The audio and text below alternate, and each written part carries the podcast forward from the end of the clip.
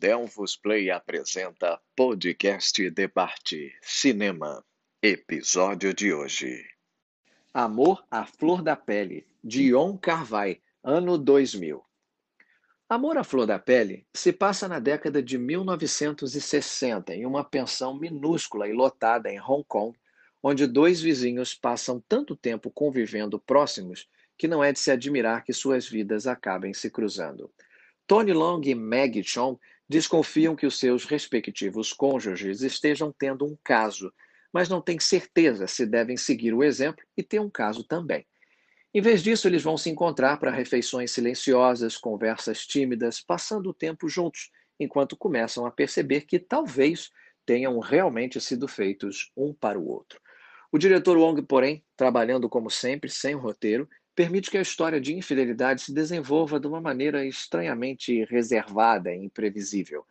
Onde o espectador poderia desejar um romance fervilhante, Young vê uma triste resignação.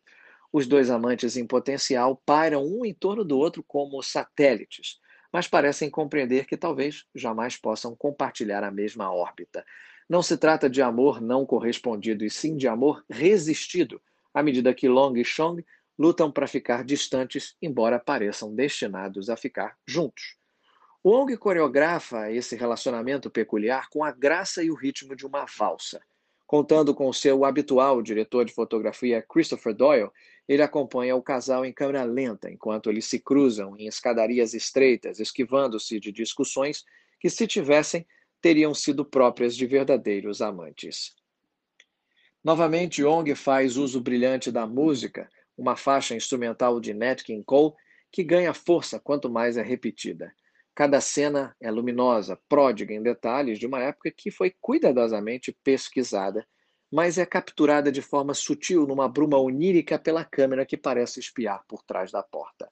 Chong, vestida numa série de vestidos esplendorosos, está extraordinária no papel, par perfeito para o belo e elegante Long, de modo que é quase impossível não torcer para que os dois fiquem juntos no final.